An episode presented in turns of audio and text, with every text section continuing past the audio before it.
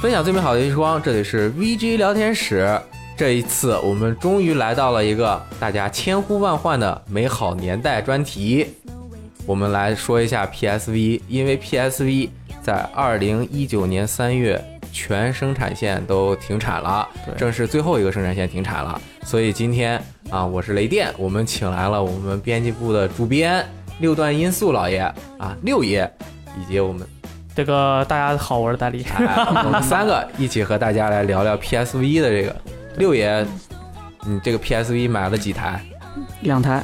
那最开始的那个首发的时候买了一台日版的那个一千型，然后前一段时间停产的那个消息之后，然后我就去亚马逊淘了一台那个二手的。呃，初音的那个限定版也是一千型的，我去，一千一先一后，七年两头各一台，对，是是是，可以比较有纪念意义，我觉得啊。一会儿我们再说说首发的时候的情况啊，我要先跟大家汇报一下，或者是总结一下，可能很多人都忘记了，因为游戏机特别多，说一下这个 PSV 这个机器啊，它的一些基本的性能和它的一些相关的年代有关的东西。首先，它这个首发。是在二零一一年十二月十七日发售了日版，嗯，相对比的是什么呢？这个二零零四年十二月十四日发售的是 PSP，哦，这个也是七年之后。啊，七年之后又七年，七年之后又七年，嗯，然后再对比的就是 3DS 的日版是比它早半年多的时间，是在一一年的二月二十六日发售的，嗯，3DS 其实当时出了之后半年啊，闹了一次事情。哦，就是它降价了五千日元，嗯，然后这个其实正好就是也是 PSV 发售的前后吧，对，反正就是这个当时这个掌机竞争的还是挺激烈的。是，第二年，二零一二年二月发售了游戏这个机器的美版，然后又三月还是多少，反正欧版三月卖的是欧版。啊，全球就都发售了。它首发的阵容好像当时挺厉害的，当时宣传说是这个什么掌机系列历史上最强首发。哎，一会儿我们再说它的阵容啊，然后。这个机器，二零一三年十月十日双双十啊，十月十日啊，也就是两年两年多之后发售了两千型，我们一般管它叫 PSV Slim，嗯啊，然后又在隔年一四年这个发售了全球的什么欧版啊、美版，这个两千型的变化也蛮大的。呃，一三年十一月，也就是这个 PSV 发售了。两年之后又发售了一个接电视玩的 PS TV，对，好像在欧美叫 PSV TV，在日本叫 PlayStation TV，它的名字也有一些区别。嗯，呃，这个有点意思在哪呢？PSP 在它的生命后期的一个型号里是有一个色差输输出线的，嗯，可以把 PSP 直接接到这个电视上面玩，就大大拓展了 PSP 这台掌机的功能。这什么呀？对啊，NS 啊，可以播放了，对吧？而且还不用 dock，它不需要那个底座，它就可以直接接着玩。然后 PS TV 就是一个很很很特殊的一个产品，你接电视上玩，为什么我不玩 PS 三和 PS 四呢？对吧？当时没有 PS，然后它二零一五年就停产了。对啊，然后二零一九年三月也是 PSV 全生产线停产。这个机器的性能啊，呃，我不太懂硬件啊，我只能跟大家复述，它是一个四核的。ARM 的这个集成芯片的一个呃主板里面结合了很多东西，它的这个叫 Cortex A 九什么 Core 啊，就是它的这个型号，呃，内存是五百一十二兆，显存是一百二十八兆，这其实挺大的，其实挺厉害了。PS 二好像刚四兆显存吧。反正就是很小，内存也很小，这个就是远远超过 PS 二，但是比 PS 三又差那么一点点，嗯。啊，然后屏幕是五英寸，分辨率是九六零乘五四四，很奇怪啊，但是是十六比九的一个，但它是 OLED 屏。啊，一千的这个屏幕，这个很重要。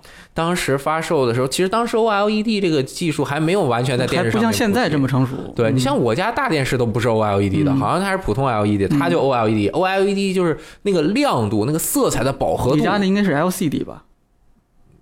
不知道。液晶屏幕。哇啊！液晶屏幕，反正就是这个屏幕是硬的，很厉害，很厉害，很鲜艳。是多少？一千七百万色啊！我这个反正就是多少色，我也没有对比，那我懂。我知道了，那简单说来，不就是那个时候的 HDR 屏幕吗？哦，那就是很超鲜艳，反正很清楚。它到不了高清的程度，但是它确实各项指标是是还是不错的。在二零一一年的时候，这个屏幕在当时这很震撼。对，分辨率是 PSP 的四倍嘛？嗯，你拿来补番的话，你看一些，就是你在电脑上看。看一些这个动画片，它可能就是这样了。但是你在拿嗯 PSV 上看的时候，你就会感觉，我靠，好鲜艳的，感觉。但是你要往 PSV 里面拷片子是比较麻烦的啊，不麻烦，不麻烦，可以多拷一点。被子一蒙，啊对啊我靠，超级无敌私人影院，我去，爽爽爆了。对，然后他的这个索尼经常爱做的一件事情就是普及它的这个呃载体，哎呦我的妈呀！哎 CD，哎 MD。我靠这次啊没有 MD 啊，Memory 没有 Stick 啊，这次 M Memory Stick，而且是一个专门为 PSV 用的，还不是它之前的在 PSP 时期用的那个对对对记忆棒。嗯那个记忆棒在索尼的全线产品，包括什么相机啊什么都可以用。这次它那个很小，是个小方块，还挺厚。对啊，然后卖的巨贵啊！一会儿我们那个首发的时候再说一下。嗯然后它的卡带呢，也是是是选择了卡带，不再用 UMD 了，因为可能卡带的这个防震，而且还读取速度更快。对呃，PSV 的两千型要多说一下，就是它相对来说啊，比 PSV 一千型要薄百分之二十，轻百分之十五。嗯，所以在整个整个拿的这个手感上面呢，就更便携一点。对但是呢，很重要的一点被阉割了，就是它的这个屏幕不再是 OLED 了。同时呢，也降低了它的成本，嗯啊，便宜了挺好的、嗯啊。你首发都没有买，你想你后期买的，说明你可能并不是忠实的粉丝，我就不给你给你最好的屏幕。哎，所以可能你也对这个不太在意啊啊。反正两年之后的这 Steam 版就出了这个，然后国行也是发售了 PS Vita 在国行，嗯，二零一五年和 PS 国行一起发售的。对，这就是它的一个基本的性能。嗯没错，它这个性能的话，其实我觉得就是比它提前发售了几个月的那 3DS 要强一些。啊，所以说当时很多人就觉得 PSP 的继任机型嘛，那肯定能够完成很多玩家的这个终极梦想，让大家能够在这个掌机上面体验到无数完美的体验。是，所以说也它也是因为它的这个特别的特质。哎，嗯啊，吸引了我们这个游戏时光之前的一位啊非常那个强力的少年，嗯，叫做村长。主要村长也给我们对于这个 PSV 啊，他也给我们留了一段言，对，啊，说了一下他自己眼中这个 PSV 它是个什么样。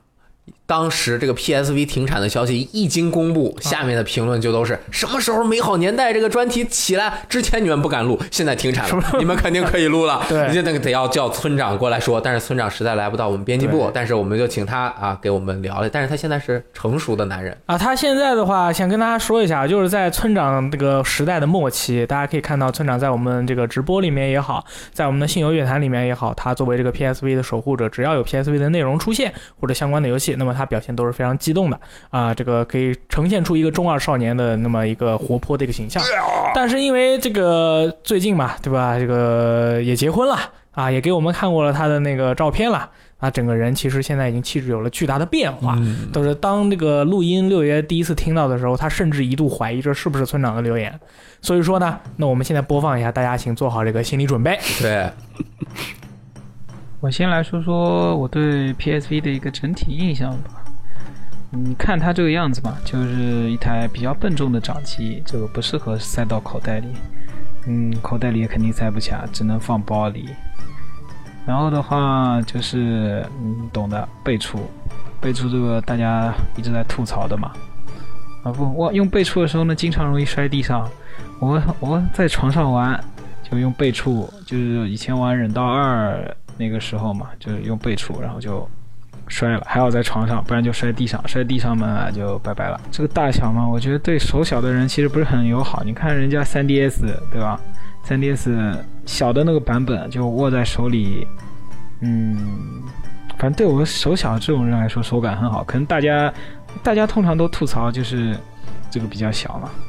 所以可能 PSV 对于你们来说应该差不多大小，有可能吧。反正我玩的时候的话，就是玩 PSV 的时候啊，就是用挂绳，不然的话就要摔到地上。嗯，怎么说呢？还有按键回馈这个方面吧，我就觉得 PSV 挺好的。其实我个人不是很喜欢，就 PS 四手柄和 PSP 这种手。就有点按下去有有点是橡胶橡胶弹回来这种感觉。PSV 这个手感更接近 PSP Go 吧，大概就是那种按上去啪嗒啪嗒的声音。然后 3DS 其实也是啪嗒啪嗒，但是感觉又比 3DS 那个哈，我个人认为稍微适合我一点。嗯，所以当时就是综合考虑，我这 PSV 我玩起来比较舒服，我玩的稍微多一点吧。嗯，当然，总而言之的话，上面的游戏阵容，嗯，才是吸引我最大原因。越到后面越是这样，这些怎么说呢？大厂不出游戏了嘛，就不出到 PSV 上面了。那么这些小厂，他们出的这个游戏的分量就变得越重了，对吧？越重了。然后的话，比如说就是我最喜欢的厂商，哎，法老控，他出了这个游戏，大部分都登录了 PSV。上个世代你看，就带 PSV 不薄，呃，应该是 PSV 最后的 RPG 大厂了。反正从灵灵轨、碧轨，还有闪鬼一、闪鬼二、一速八、一速树海、东京迷城这些我都买了，我觉得体验还是很不错的。嗯。还有 PSV 我比较让我满意的一个地方，或者说喜欢的一个地方，就是能给我很多惊喜吧。越是这种小厂出的游戏，就比如一个日本一，嗯，发落空也算小厂吧。还还有一些其他的，可能大家听也没听过的，比如说专门做迷宫 RPG 的 Experience 这些，他们出的游戏呢，就比较容易给我惊喜。对于我这种玩冷门游戏的人来说呢，这种。惊喜比起玩大作的震撼，嗯，我是更加看重。可能有人觉得就是光玩这种小游戏啊，可能没什么，到时候没什么玩了。就像我们这种专门玩游戏的，嗯，也不能说专门玩游戏，就是我们这些核心玩家，可能玩游戏消耗比较快。你看这别的平台出一个出一个，你每个月玩一个。嗯，如果每个月就出一个你玩的，有时候你就游戏荒了，不够玩了，然后就要扔掉 PSV 对了。我就不扔掉，因为我当时看到的情况的话是，厂家很多日厂在出 PS 版的时候，也会顺带出一下 PSV 版，所以我在很长的一段时间里都不愁没有游戏玩。比如说，嗯，像之前出那个影牢。啊啊！当时出 PS 三，就是影狼是 PS 三和 PSV 两个两个平台，那我肯定买 PSV 版。近期的话，对那个重装机兵也是出了 PS 和 PSV 版本，然后还有之前应该是虚空幻界之前的刀剑神域也都是两个版本都有的。虚空幻界也也是有 PSV 版本的，是在那个。夺命凶弹之前都是出 PSV 版的，嗯，那你那我肯定买 PSV 版嘛，然后拿着玩也方便，不用整天背着个机器，有时候没有屏幕的时候，嗯，对吧？拿出 PSV 来玩就很爽。只要有 PSV 版就买 PSV 版，对，PS 三和 PSV 一出买 PSV，PS 四和 PSV 一出买 PSV 啊，别人扔掉我就播，有村长的作风啊。村长说啊。这个你们要抱个机器到处跑，我嘛 PSV 到处就可以玩了。哪怕我要用屏幕，我要用个方的屏幕，就 是你们都没有见过的屏幕。他的感情太真挚了，而且主要是他喜欢的那些游戏类型啊，确实都是在 PSV 上面有。对，最棒的体验，最后的守护者嘛，不是浪得虚名啊。对，然后他还提到。呃，像什么倍触屏啊等等，其实 PSV 有很多自己一系列的创新功能，很多人可能都不知道有。你可能用了，但是你别别都没有用过。就举个例子，首发的时候，好像比如说什么 Near 啊什么这些，他们当时宣传的这个东西，我们可能还会去试一下，看看周围多少多少公里之外有没有人在玩 PSV 啊什么的。就可能当时我在北京一个城市的也就。几个人在玩，但是就感觉挺有意思的。但是后来就干嘛呀？这个也没什么真正的社交意义，就没加加了很多社交功能在里面，应用什么的。嗯，然后再加上当时我记得发布会上面有一个这个宣传，就是 F 一游戏拿这个 PSV 当 F 一的后视镜，然后对对，然后 PS 四，然后还是 PS 三，PS 三上面的 F 一用它用它当后视镜，然后包括。呃，它其实有很多硬件上面的设计很厉害，很厉害。首先，它你可以选择是不是三 G 版还是 WiFi 版，这个厉害了。啊，三 G 版贵一点，但是你插一个卡，你就可以随时随地联机打大众高尔夫。对啊，其实能联机的游戏也不是特别多。三 G 的这个，我是当时我有我有我有要说的，因为我应该是比较直观的去。应该会非常的非常的就是在意是三 G 版还是 WiFi 版的这个抉择，因为我当时是参加的欧版首发，三月份多，然后我去那个游戏店那个游戏店员我不知道为什么他就非常的嗯这个积极的去推销这个 PSV。我进去了以后，人家就跟我说，我们这里啊，索尼的最新游戏掌机 PSV，然后咔咔给我说老多，你知道吗？那大哥又有点口音，听不太明白。说到最后，他跟我说，这个游戏有一个三 G 版本，这个三 G 版本很厉害，你这个出门就可以玩爆。然后你看我们周围那么多社区，你知道吗？他说全都是潜在的 PSV 它用户，你只要使用这个尼尔功能，使用这个三 G 手机卡插到里面，你走到哪里，哦，他们都能找到你。然后，然后说还可以说你这个你是刚来我们这个普莱斯顿小镇，对不对？你是不是想交很多的朋友？我说嘿呀，他说那你就买这个三 G 版本就对了，比这个 WiFi 版呢要贵四十磅。当时的那个欧版的机器真的是非常之贵贵，然后我他他说那我就说那是不是我还要插一个电话卡？他说没错，你出门右拐，我们旁边就有一家这个 啊，你合约机店对吧？你可以直接买一个号码对吧？你插进去，你三 G 就搞起，你立马就成为了社会的宠儿。然后我最后买了一个普通版本，他最后买了一个普通，不是主要大哥说了半天我真的没有听懂、哦啊，他就就说的又很快，我又刚来那边就听的不是很清楚。但是三 G 版本他们当时是在英国是非常主推的，嗯，就是说他们说这个版本就是那个社会的未来，这就是这个游戏机的未来。我觉得很多内容，就包括 Near 这些功能，它必须得配合三 G 才能够它发挥必须得配合特点 3G 但其实我觉得首发的时候，三 G 版本卖的并不如 WiFi 版好吧？实际上就明显是是三 G 版在日本卖的就不行，对。第一年基本上就已经就因为它从零售渠道那边能够得到一些这个快速的反馈嘛，就是三 G 版本其实是不行的，然后很快它就。呃，应该是不到一年的，它那个三 G 版本就在日本就降价和 WiFi 版是一样的价钱。哦，然后，其实，在那之前就已经有很多迹象了，就是因为在日本，日本那边它三 G 部分的那个合约提供是那个 NTT 那个 Tocomo 嘛，然后哦对，呃，就是后后来有一些那种就是采访吧，就是这个接触到的这些这个就是他他其实合约商的这些人，他们其实就透露过这个信息，就是他们内部对这个东西是不是很这个看好的。哦啊、所以很快后来大家就知道了，就是他就一个是降价了，然后后到后面就干脆你像就不出二 3G 先行的时候就没有啊三三 G 版对。嗯因为它第一批其实货就卖的不是很好。对，我当时这个啊嗯嗯，其实这个是有好，现在解决方法就是你拿手机开个热点，你什么设备不能？其实别那那个时代就是那个一个是 WiFi 的普及率，还有一个就是智能手机，嗯，还不是那么对对的就没有像现在这么普及，就人手一台，还不到那个程度。日本还有很多人是在用那个呃翻盖的机器的嘛啊，呃所以那个时候这个哎它。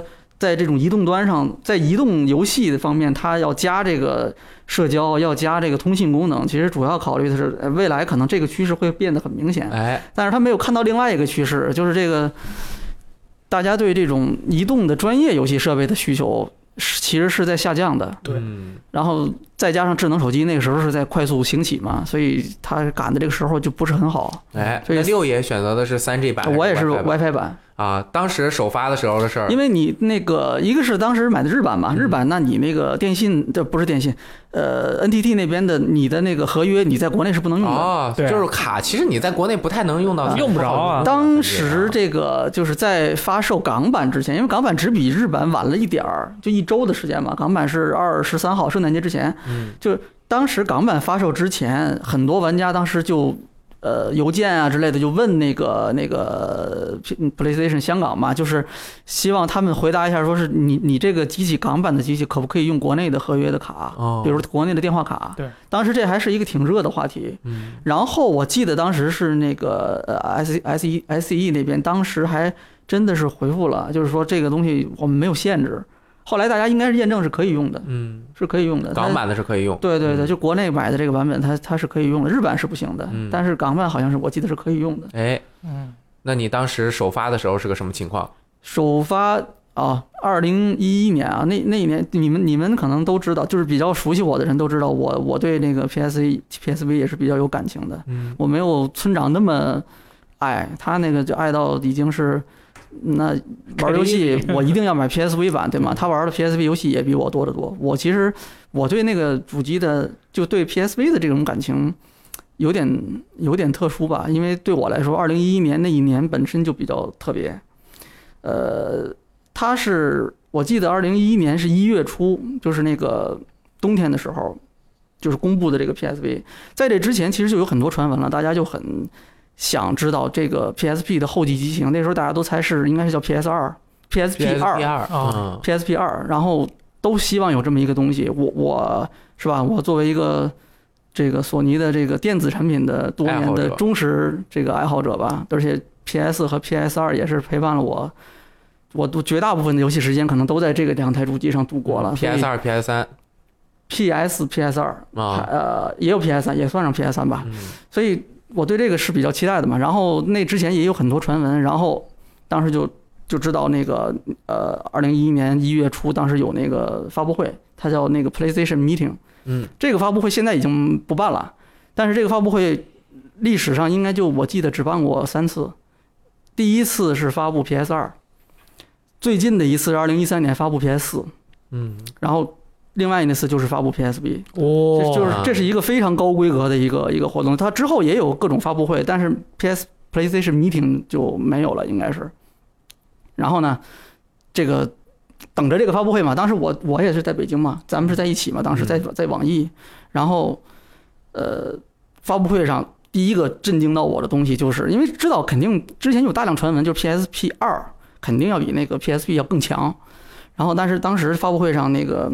呃，伊夫就说，就是已经今年已经退任这个 CEO 和那会长那个平井一夫嘛，平井一夫先生就说了，PS 他当时还没有正式公布这个名字，一月份的时候这个东西还是代号叫 NGP，它叫 Next Generation Portable，嗯。NGP 的一个首要的目标是要实现 PS 三级别的视听体验。嗯，这个当时对我来说，这个是非常，因为我觉得肯定会很强，但是没有想到会强到这个程度。那 PS 三程度的游戏拿到掌机上玩，那是什么感觉？我我我想象不了。当时觉得，我觉得这肯定非常牛逼。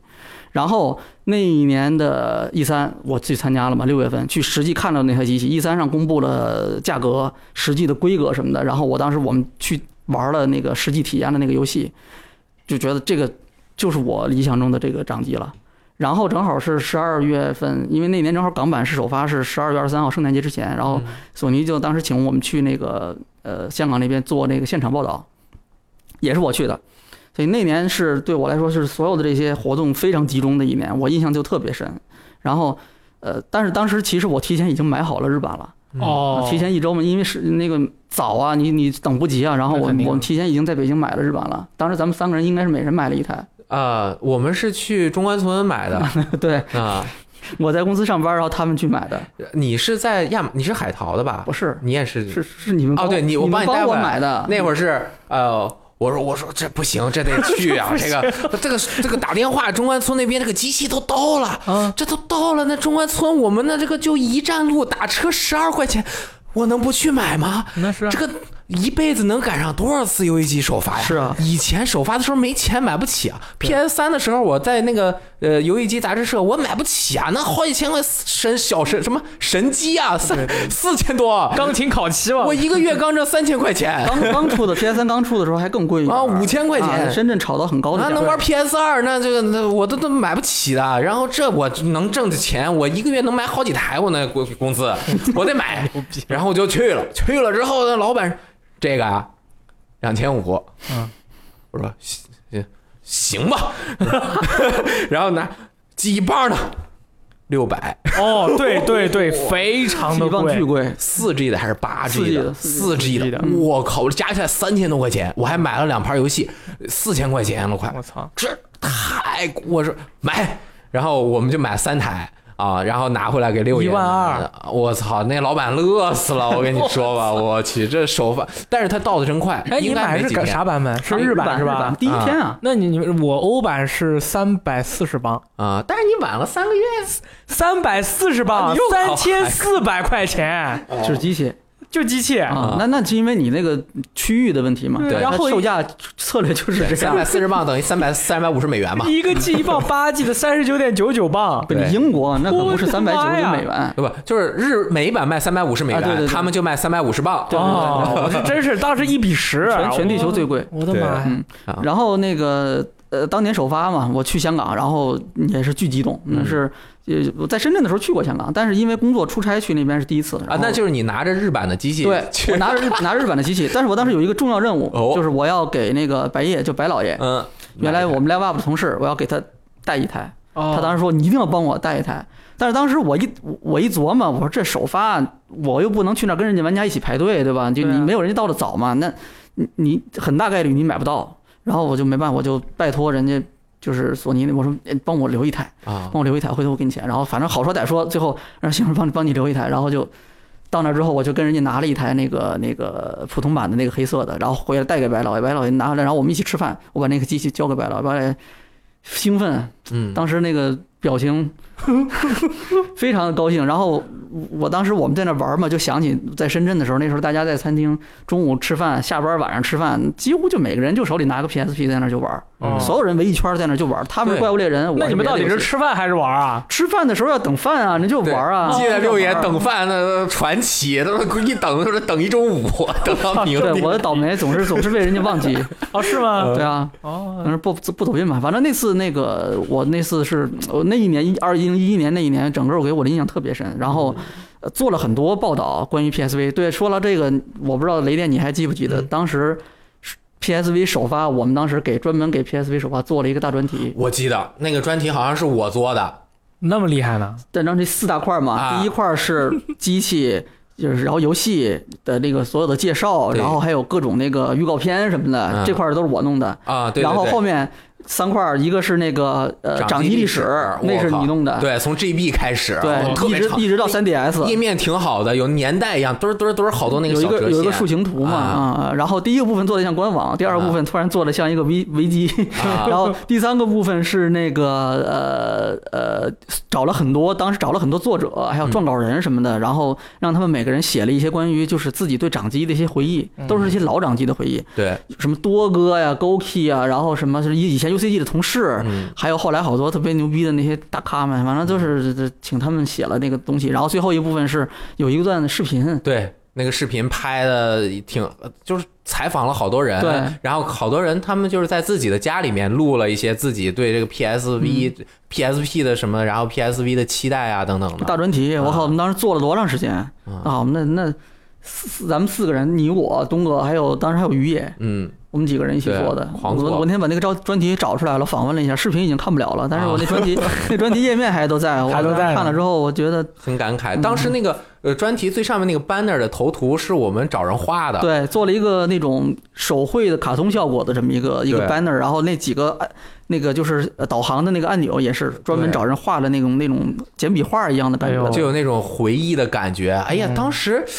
我你不说我都忘了我做过不会吧了我都忘了忘了，对啊，嗯，都可以拿来说的嘛。对而且你看当时可以可想而知，就是说当时 PSP 在国内那么火，那它的后继机型对于这样的一台游戏机，中国玩家对于它有多么的期待。对对对，因为国内掌机其实一直来说，就是国内玩家喜欢玩地下活动嘛。哦对，Game Boy 的时候，然后 GBA 那在国内其实 GBA 比较火，但其实玩 GBA 的是相对来说比较核心的玩家，但是 PSP 一下拓展到年轻人潮流都有，是吧？大家都有。然后 PSV 的时候，我们就想这个一定爆款了，到时候对吧？所有人大作都想要特做，当时我其实就想回忆一下我，我因为我没有去 E 三嘛，嗯我就是拿到那个机器的时候，我一打开这个镜面的那个亮的那个感觉，嗯，然后它那个按键都是透明的，然后那个卡带那么薄，就墩儿插进去，咔嘚儿，然后那个是一个橡胶的那个袋子，带着那盖儿吧唧盖上，然后哈一开开怎么样？然后晚上回家我住在那个租的房里，就开始开腻儿，看看什么。周围有没有人？我们的中关村其实附近按说都是有一些，但很少。就是你，他好像反正就是你还能看到他在干什么。哎呀，那个就感觉我拥有了一台全世界首发的机器啊，嗯我太开心了啊！嗯，它那个机器的设计，首先就是就嗯它有很多是和那个就当时 PS 三的第一版的那个设计是有一些比较相近的，啊包括那个它那个机器表面是那个有一层那个透，其实有一层有一层塑料的嘛，有一层那个那个玻璃一样的那个感觉的，然后按键也是，它其实是。第一版我我觉得设计是非常好的，就是就是可以说就是我想象中的那个那种专业的掌机，大概就是这个样子，特别的 fashion，双摇杆儿，然后大屏幕，对吧？然后就当时你对 PSP 的所有的那些不满，嗯，你在这台机器上都得到了满足。嗯我靠，可以说就是从硬从硬件方面就全部都满足。主要是当时你拿到之后，你就觉得这我靠，当时大家都用什么手机啊？你记得吗？这 iPhone 还没普及呢，那会儿都是呃，就很多人就对手机也无所谓，就是好像诺基亚什么呃小屏幕的，然后全刚实行全键盘实体键盘的屏、那个手机没多久，还有索索尼爱立信啊，嗯对，索爱那时候也挺多的，索爱，然后你拿这个有蓝牙。嗯，有 WiFi，然后有这个前后两个三百万像素的摄像头，麦克风，嗯耳机接口也能接麦克风，还能照相嘞，上面有两个插槽，一个打开插卡，另外一个打开不知道干 什么用的，到现在也不知道干什么用的。三个其实一个插游戏卡，一个插那个记忆棒嘛。对，呃，下面是插机嘛，上面那个是叫 accessory，对那啊，个有一个周边拓展拓拓展这个这个这个插槽。当时我记得，因为去香港采访嘛，然后问他们那个。呃，当时请了就是呃 PlayStation 就日本总部那边两个设计师过来嘛，嗯然后就呃问很多问题，然后就问上面有有媒体就问上面那个那个槽是干嘛用的？对，其实那个问题在那个首发的时候，就日本那边也有人问过嘛，然后在中国在国内这边也也也有很多人问对，然后。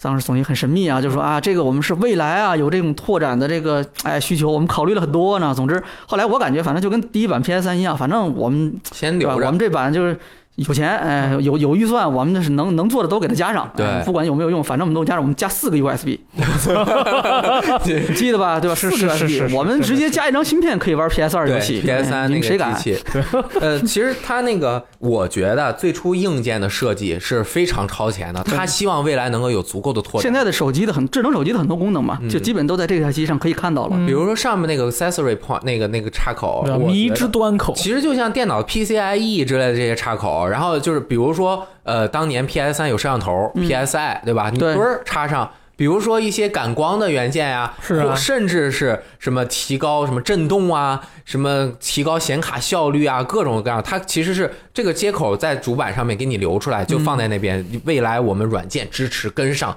就爽到，哦对吧？就插上直接跟 PS 三或者 PS 一连，我就是 PSI，它 PSP 后期其实就出过各种乱七八糟的这种拓展的这种设备，像什么 GPS 啊、什么摄像头都出过这些东西。，还有什么翻译软件，吧？对对对对，各种乱七八糟都可以插在上面。对你像这个就直接带了麦克风，嗯结果好像也没有什么，就是后面软件一会儿我们再说。但是反正它这个硬件拿在手里面，嗯那会儿是真的感觉感觉非常特别非常好，很好。就是我觉得这个就是六爷说的这个 Dream Console 啊对，Dream 梦想成真啊，嗯梦想的这个掌机。对其实首发这个游戏，我当年 PSP 的首发的时候，我记得当时虽然买不起，但是我知道有音乐方块。哎，当时好像也有山脊赛车吧？有有反正山脊赛车一直是首发游戏，，但是我就记得是四款。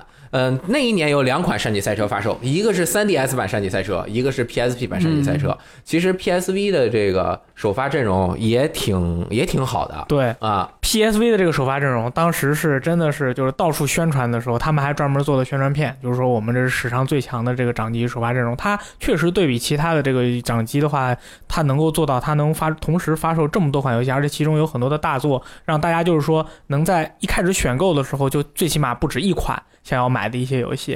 比如说我是专门看了一下这些首发大作，我靠，快速给大家念一下。哦，啊，神秘海域、黄金深渊、忍道二、散华、真三国无双、Next、长影末世录、连续变换、扩展版、VR 网球四、大众道尔夫六、魔界战记三、究极漫画英雄 VS 卡普空三、山脊赛车以及真恐怖惊魂夜。我还要再说两句啊，这些游戏只是一我节选了一部分，还有。还有一些其他的你可能没有听过的它同时也在首发阵容当中你。看这里面有体育游戏，啊有这个格斗游戏，啊有这个射击游戏，啊有这个动作冒险游戏、文字冒险游戏，什么游戏都有，什么游戏就是没有音乐方块啊。但是音乐方块后来出过，对，音乐方块十九 D，音乐方块很适合这个 PSV、PSP 这个特别亮的这个屏幕去游玩。嗯反正这个首发的时候，我们当时应该也都买了不少游戏，六爷买了。我当时买了呃黄神秘海域是买了，然后必买的。肯定的嘛，因为那个那个时候这个游戏在这个首发阵容里算是最这个最接近，就是当时说的那个 PS 三一样的游戏体验。实际上最后它做不到啊，那个嗯因为它它那个 CPU 它其实没有办法运行到那个频率，那那会会会烧掉的。这个就不说了，反正当时这个呃最接近 PS 三那个级别游戏的体验就是深海，这个肯定要买。然后这个你必须得买，因为这个神秘海域的名字都是六爷翻译的。对，没错。是吗？对对对对对。哦然后那个那 PS 三上从那个时候开始的，对啊一代嘛，当时按 Uncharted 不知道怎么翻，哦有船长就翻成神秘海域，结果后来发现其实他他他到沙漠去了，谁也没料想到。对，其实也不是船长，当时我是记得好像是说这个有些 UCG 的大哥就是特别喜欢说这个是船长一二三四，啊对，因为当时是就当时我们翻译的时候是呃，神秘海域是那个主标题嘛，Uncharted，、然后副标题它有一个就一代的出标副标题是那个 Drax 呃 Fortune 呃 Fortune 嘛，嗯，当时就是德雷克的宝藏嘛，对吧？对。然后当时我就查资料嘛，就是他他说过这个游戏的这个角色主人公的他的祖先是这个弗兰西斯德雷克嘛，对吧？是海盗，然后探险家，是个船长，对，是船长，肯定那时候的船长就探险家肯定是船长嘛，你在陆地上你怎么探险啊？然后当时我就说这个这个东西是一个很重要的信息，这一定要翻进去。嗯，所以我当时一说你必须得给我叫德雷克船长的宝藏，哦必须得叫这个。后来就是编辑部就内部行船长船长，这因为叫的很很很顺嘛，就是那就叫船长就完了。啊但是其实后面跟船长一点关系都没有了。好在我这四代给熬回来了，呃，秘境哎探险是吧？四四代就是船长，四代就真实神秘海域啊。上来就开船四代真开船了，真开船了，上来就开船之前没开过船。对，而且还讲了和德雷克的，但是这次这个叫黄金深渊 （Golden 对 Abyss），对讲的是那个西班牙探险家，反正又是到南美去去这个这搞这个搞事情的故事。这个神秘海域买了，然后我还买了那个那个，就刚才你看有一个，就你说的那个绝对大家都不会玩的，或者你们都不会玩的那个游戏，是那梦幻俱乐部，我靠，就有点像，它是是首发的，它是对，它是模仿日本首发的游戏之一，都都没有列到我的列表里。它是仿照那个，就那个时候还挺火的那个，就是那个那个 BNEI 的那个哦，那个偶像大师。偶像大师，他是照着那个路子做的，只不过这个更那什么一点，这个姑娘全是夜店的，哦，就更加的刺激一点哦，六爷。不是不是偶像了，就是都是夜店的这个这个。OK，那那那你最蒙着被子狂而不止。那你最多能做到哪一步呢？没有没有，它其实就是一个普通的全年龄的 AVG，？OK，啊对对对，连连擦边球都没有。哦，是吗？OK，然后呃，另外还有一个是我想想啊，大众高尔夫，大众高尔夫是首发的吗？我是的是。那我对对，那就是高大众高尔夫我也买了，大高六。嗯，，对，然后它是先出的 PSV 版，后出的 PS 三版，应该是我记得。嗯那个我东哥六爷，我们都很喜欢玩大众高尔夫。对对对对，这个嗯我觉得掌机上 PSP 版也非常好玩，嗯就非常非常适合掌机的一个游戏。对，我买的挺多的，我反正神神海买了。那肯定买了。那个当时我是先，我这一定要买，我要体验一下掌机上面的这个画面效果，因为我比较喜欢，哎，视觉刺激，我比较肤浅，然后我就玩。我记得有一个画面记得很清，就是扒在那个悬崖上，悬崖边上，上面有一些人，他好像刚开始不久的一个教学，要把他们拽下来，嗯然后周围有一些水帘动物啥，就在那边动，感觉上面确实是有那个家用机的有感觉，有那个感觉。画面的丰富程度非常的丰富，因为在之前玩，包括 3DS，其实你 3DS 那 3D 其实它卡图它那个建模很简单的，对然后贴图也较简单，它这个给人的这个震撼感是有的。然后就是大众高尔夫六，我玩的很多，我是大众高尔夫五玩的最多，PS 二的时代也玩。大众高尔夫五我为什么玩的多？是因为它当时的那个网站特别好玩儿，它每半个小时开一个全球公开赛，嗯，它是我是日本区，它可能就是日本地区，比如说一百个人也好，三百个人也好，就是你先报名，到了那个时间，比赛开始，所有人一起打。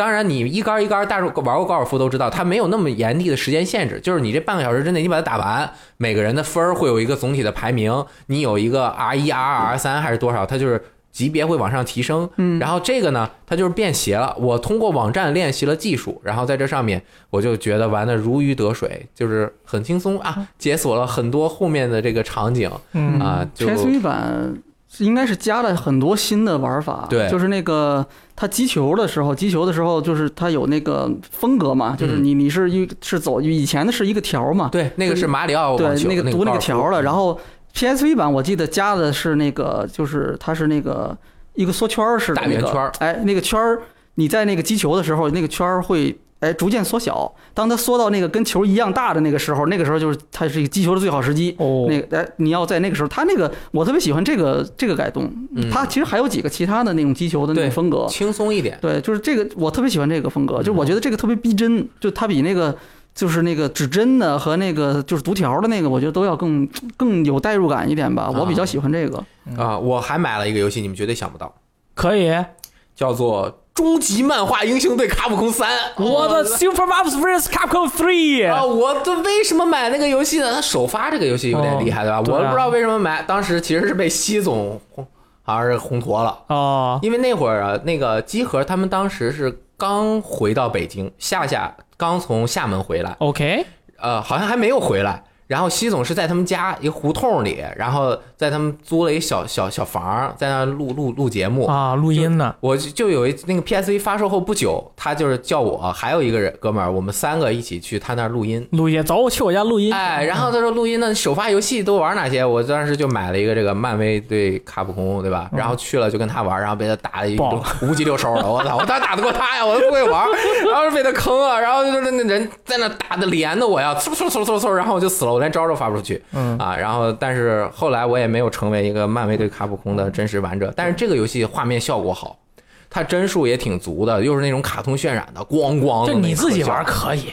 啊，我你自己玩可以，你啊别去找他们玩，你可以找我玩。对，对，然后这个首发游戏我也是买了几款，嗯。但我跟你们又又不一样。哎，我首发一个有一款一样的，就是《神秘海域黄金深渊》肯定是一样的，就是这个我觉得应该是配套买的吧，就是你买 PSV 你肯定得买这个，你不买这个可能就就亏了。最能体现它的那个卖点的，当时的那个主要卖点的这个游戏，应该就是这个。对你花两千块钱买的，你没买这个，这你就等于呃，呃只就就拿到了一千块钱就没买，对吧？对吧？然后我另外买了两个游戏，是一个是《苍蝇末世录》临时变化，哎呦，啊，我那个买了以后，对格斗游戏嘛，因为我以前没有玩过《苍蝇末世录》，嗯。然后 PSV 上，然后我又看过它那个画面，嗯，二 D 的那种精美的那种效果，然后我就想着，我靠，可以随时随地练爆欢乐谷，好厉害！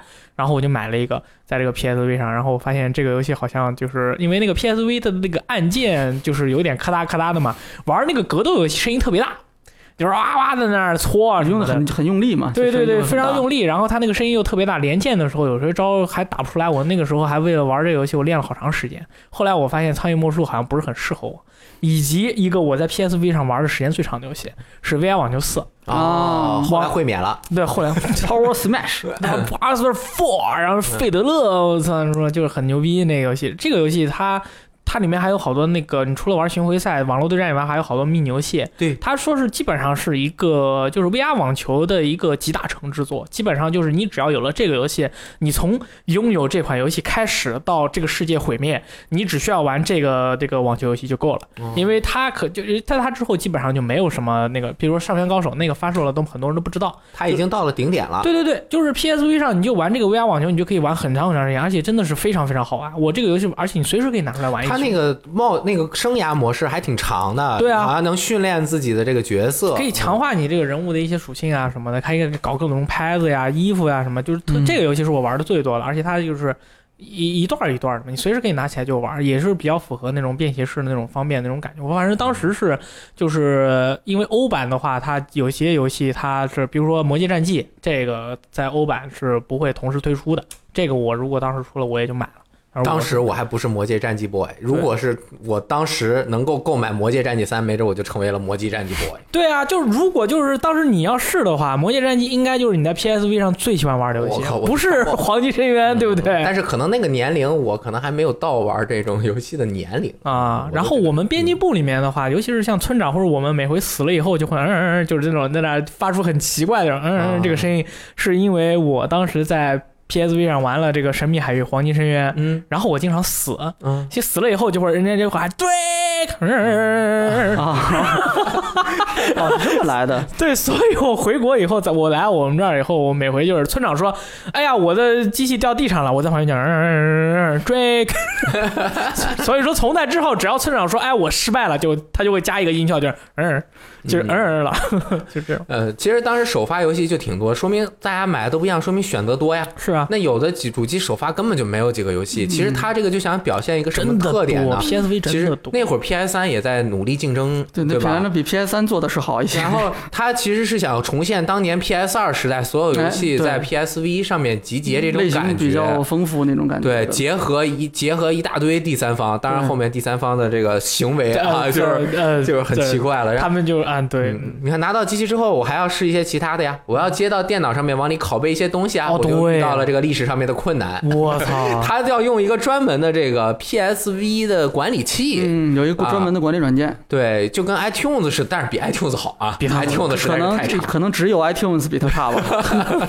啊。然后可以往里拷一些视频什么的，但是好像当时我有 iPad 了，它所有的那个就是多媒体数据管理，全是通过包括照片、音乐、视频这些东西，都是要通过它那个软件和 PC 之间去去去交换那个数据的，那个软件就识别也很费劲。对。对。然后这个运行效率极低，你知道吗？嗯。你开着软件你等半天吧，嗯。我用 Windows 那个系统那就巨慢，然后就各种各样的问题，反正那个东西就真的，我觉得可能就只有 iTunes 比它差。它为什么要用这个，我也能想到，因为它本身那机器上面不是一个传统的 USB 插槽，对，然后呢，它的这个新的这个卡呀，不，你一般不会有人拔下来，也没有对应，就是我没见过读卡器。对，就是你的这个机器就是你的读卡器，所以你必须得用一个管理软件，因为它还防破解。但它最主要，我觉得做这个软件就是为了防破。啊，不能让你随便拷东西，你没有办法对它的这个记忆棒啊进行一个处理，所以就是哦这个方面它那个管理软件就是你不管是处理视频啊、图片啊什么的，它都是蛮严的。就是对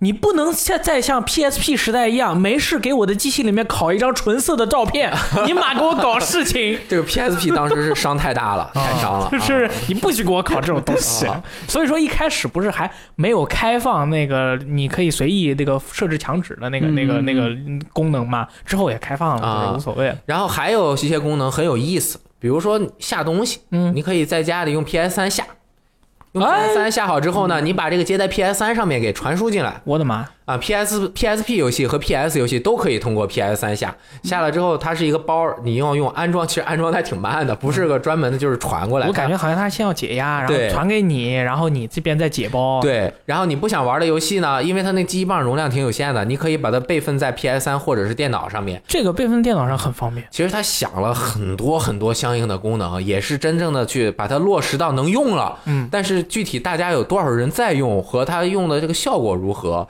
呃，就是后面在一直考量。对，然后呢，这个 PSV 呃六年半的这个从发售到停产，当然后面还有很长的年限，因为它有主机不生产了，还有大量的库存的，还有这个二手的还可以卖，啊，还有游戏肯定也会在上面出一些。还有公司会做一些游戏。对，那嗯 PSV 作为我觉得是我们这一代人，就是能够自由掌握经济命脉，就是能够有一些钱能花了之后能够购买，能够承担一些正版游戏了，你 PSV 才成立嘛。因为 PSV 破解都多靠后了，对吧？我们就玩这个时候。那买的每一个游戏都是真金白银，那时候价格也不便宜。是那会儿是网络数字下载，呃，最呃涨速快的时候，也没有那么多打折，就是该多少钱就是多少钱。然后那个游戏真的也是蛮多的。嗯，那 PSV 上面的游戏的体验有很多种，对。然后呢，这个在这之前，嗯，村长又给我们发来了一个来信，哎，是给我们讲述了 PSV 一个刚才我们没有提到的功能，什么呢？就是远程遥控。哦，Remote Play 对，他是说很多人就说啊，PSV 就是 PS 四的这个手柄，手柄，但是在村长的世界，PSV 不是 PS 手柄，PS 呃 PS 四是 PSV 的替身。哦，所以在 PSV 上不仅是要玩那些 PSV 的游戏，还还要玩先玩 PS 的游戏 可以，我们听听村长怎么说啊？嗯，来听一下。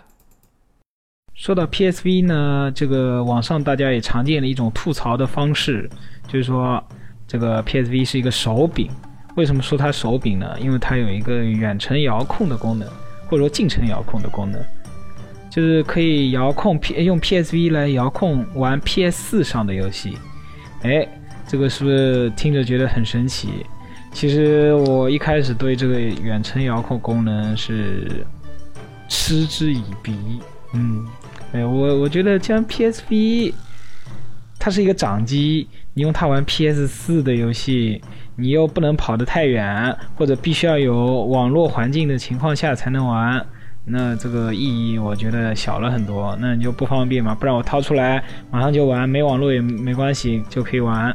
不过后来开始用这个功能了呢，我就觉真的觉得这个功能实在做的不怎么样，因为你看这个什么，虽然不是同一个，一个是掌机，一个是家用机，就是横向对比 VU 的话，你看人家 VU，我这个客厅电视机放的稍微靠窗台一点，然后跑到厕所里去玩，也可以不卡，也能连得上。那 PSV 呢，有时候就嗯，对吧，就会断开连接。比如说我们玩个《生化危机二》吧，然后就嗯就卡掉了，卡掉了，然后起来的时候呢，就看见 Game Over，对，就是这样，其实其实很不爽。不过呢，其实这个遥控游玩的话也有很多好处吧。比如说呢，你家里就算你是土豪，你买了买得起很多电视，你也不可能房间里到处挂的都是吧？就是这样也很难看，对吧？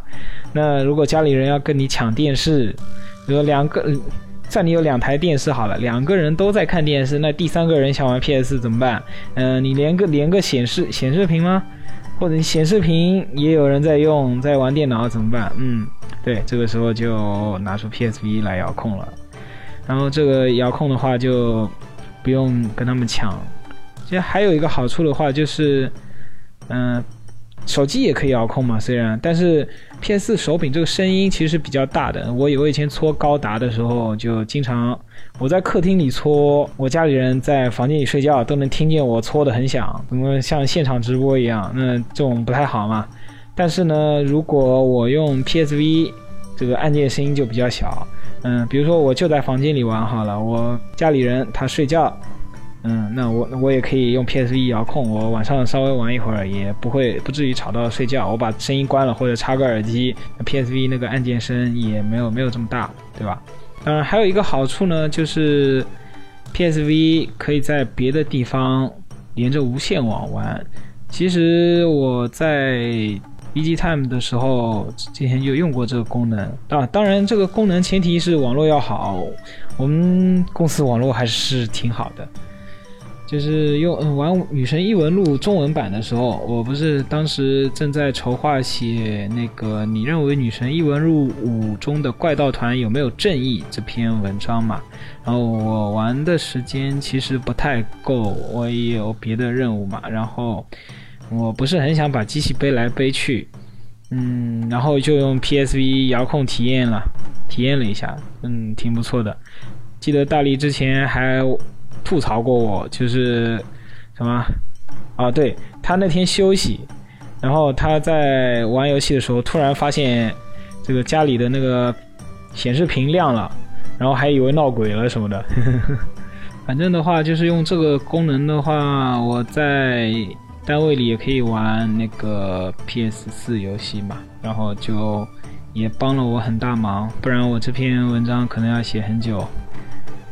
嗯，对了，对对对，有一个地方一定要吐槽，遥控很多游戏的时候，这个按键的设定真是我非常不满意。比如说，这个怎么说呢？虽然说背出这个功能是不方便了一点的吧，但那总比你分出前面的手指来按屏幕会好吧。但是很多游戏偏偏就是它遥控的时候一定要用前面的触屏，就是左上角是 L 二，右下角是 R 三，左下角是 L 三，右上角是 R 二。你这么操作，你让我让我怎么办？有些像《女神异闻录五》这样 RPG 还好一点啊、对它它还不是全都前面触屏的。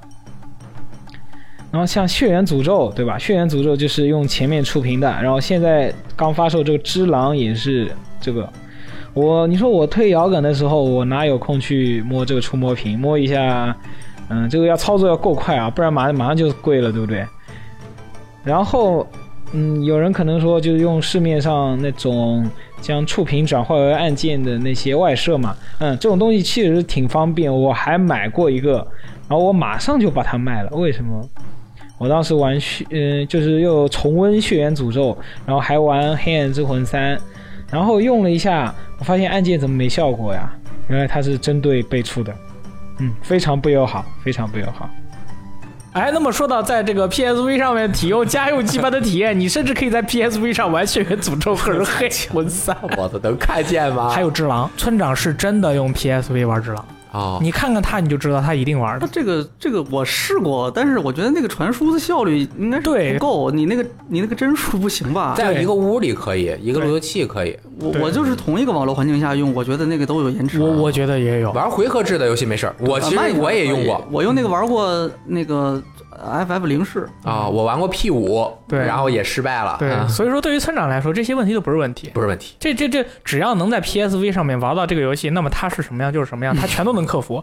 那如果就是玩只狼嘛，别人砍你的时候，你提前一点按不就完了吗？你只要比别人反应快一秒，天哪！它是一样的，对不对？适应了这个 caliber 什么说这叫？对，就是这个反应速度嘛。